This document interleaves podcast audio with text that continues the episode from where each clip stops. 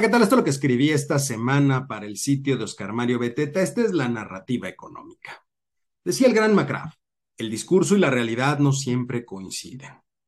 Llegamos de nueva cuenta a ese momento del año en el que platicamos sobre el paquete económico. Y es que recientemente la Secretaría de Entrega, conforme a lo que dice la ley, hizo entrega de este grupo de documentos que incluyen los criterios generales de política económica, el proyecto de presupuestos de egresos de la Federación y la iniciativa de ley de ingresos de la Federación, propuesto también la miscelánea fiscal al Congreso de la Unión. Al respecto, hay muchas cosas que me gustaría platicar, pero en esta ocasión me voy a situar en algunas que me parecen muy relevantes, en las más relevantes de entrada. A ver, para empezar me preocupa mucho y es de preocuparse que la estimación de crecimiento para este año 2022 por parte de la Secretaría pues se encuentra en un nivel del 2.4%. Sobre todo si consideramos que ya los especialistas, el grueso de las encuestas de este estilo, pues hablan de que este año se tendrá un crecimiento menor al 2%, lo cual eh, se ve reflejado en esos eh, documentos, son especialistas los que lo hacen, y estamos hablando de instituciones como por ejemplo el Banco de México, que espera un crecimiento para este año del 1.9%, el Banco Mundial estima el 1.7%, mientras que la OCDE estima el 1.9% para el cierre de este 2022. Y esto es importante porque a ver, genera siempre una duda y esa duda es la siguiente. ¿Cuál es la importancia de ese dato si se tiene en cuenta que estamos hablando de una estimación, no es la realidad? Y esa es una duda que tienen muchas personas. ¿Por qué importa tanto la estimación? Pues bien, la respuesta es muy sencilla. El problema radica en que con base a esa estimación es como se hacen las proyecciones de la dinámica económica del país para poder establecer de esta forma los niveles de ingreso y gasto para el siguiente año que se tendrá y se establece, por supuesto, un punto de partida dentro de la estimación de crecimiento para el 2023. Es decir, se vuelve un ciclo. Que, ojo, esa estimación para 2023, dicho sea de paso, la Secretaría es muy optimista, sumamente optimista, diría yo, dado que para 2023 ellos esperan un crecimiento del 3%. Mientras que las instituciones que ya mencionamos, Banco de México, Banco Mundial, la OCDE e inclusive el Fondo Monetario Internacional pronostican un crecimiento promedio para el 2023 del 1.64%.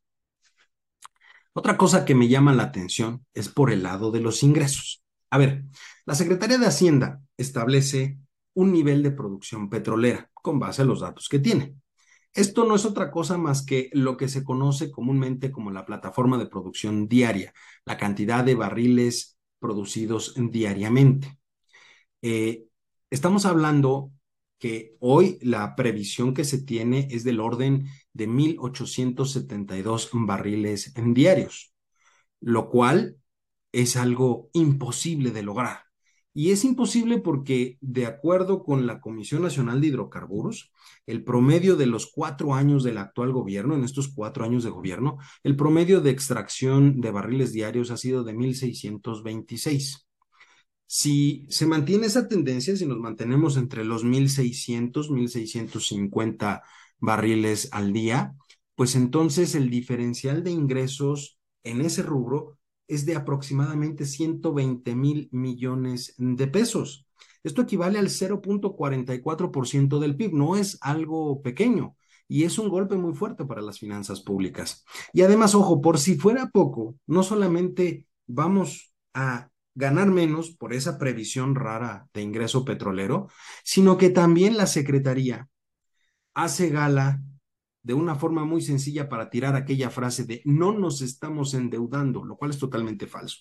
Y se cae cuando analizamos que dentro de la iniciativa de ley de ingresos se habla de que los ingresos derivados de financiamiento, que en buen cristiano no es otra cosa más que endeudarse, para el 2023 representa el 14.2% del total de los ingresos del gobierno. Es decir, el 14.2% de los ingresos para el siguiente año los van a obtener a través de deuda, lo cual si se analiza históricamente, es 1.3 puntos porcentuales por arriba de lo que se tuvo para este año 2022 y 5 puntos porcentuales por arriba de lo que se tuvo en 2019, lo cual significa que constantemente y cada año han aumentado la deuda. Eso de que no nos estamos endeudando es totalmente falso. Todo esto Todos estos datos lo único que refleja de manera muy clara y transparente es que la política económica de esta administración no tiene un enfoque de desarrollo, no buscan que crezcamos ni que se mejore la calidad de vida de las personas. Por el contrario, lo único que buscan es mantener un clientelismo electoral. Y para que esto nos quede totalmente claro, solamente hay que observar cómo están distribuyendo el gasto. Mientras que los grandes programas sociales, como por ejemplo la pensión para el bienestar de personas adultas mayores, reciben grandes incrementos porcentuales en este presupuesto 2023 con respecto al 2022, pues áreas, por ejemplo, como la, el programa de vacunación o el programa IMSS Bienestar que acaban de inaugurar para sustituir al INSABI, recibirán menos recursos que en 2022. ¿Y qué podemos decir, por ejemplo, de la educación?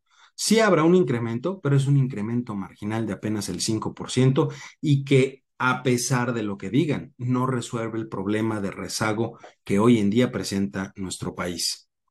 La prioridad de este gobierno es muy clara, pero nada tiene que ver con mejorar la situación de los mexicanos. Por el contrario, cada paso que se está dando en el rumbo que ya se estableció nos acerca más y más a un espacio de destrucción económica. Recuerde que ya alguna vez lo hemos comentado en este espacio. De no tener crecimiento promedio por arriba del 1.5% entre 2022 y 2024 y está claro que en 2022 y 2023 posiblemente no lo tengamos, este sexenio no solo no habrá crecido, sino que empezaremos a tener tasas negativas. Es decir, se cumplirá que exista una destrucción económica.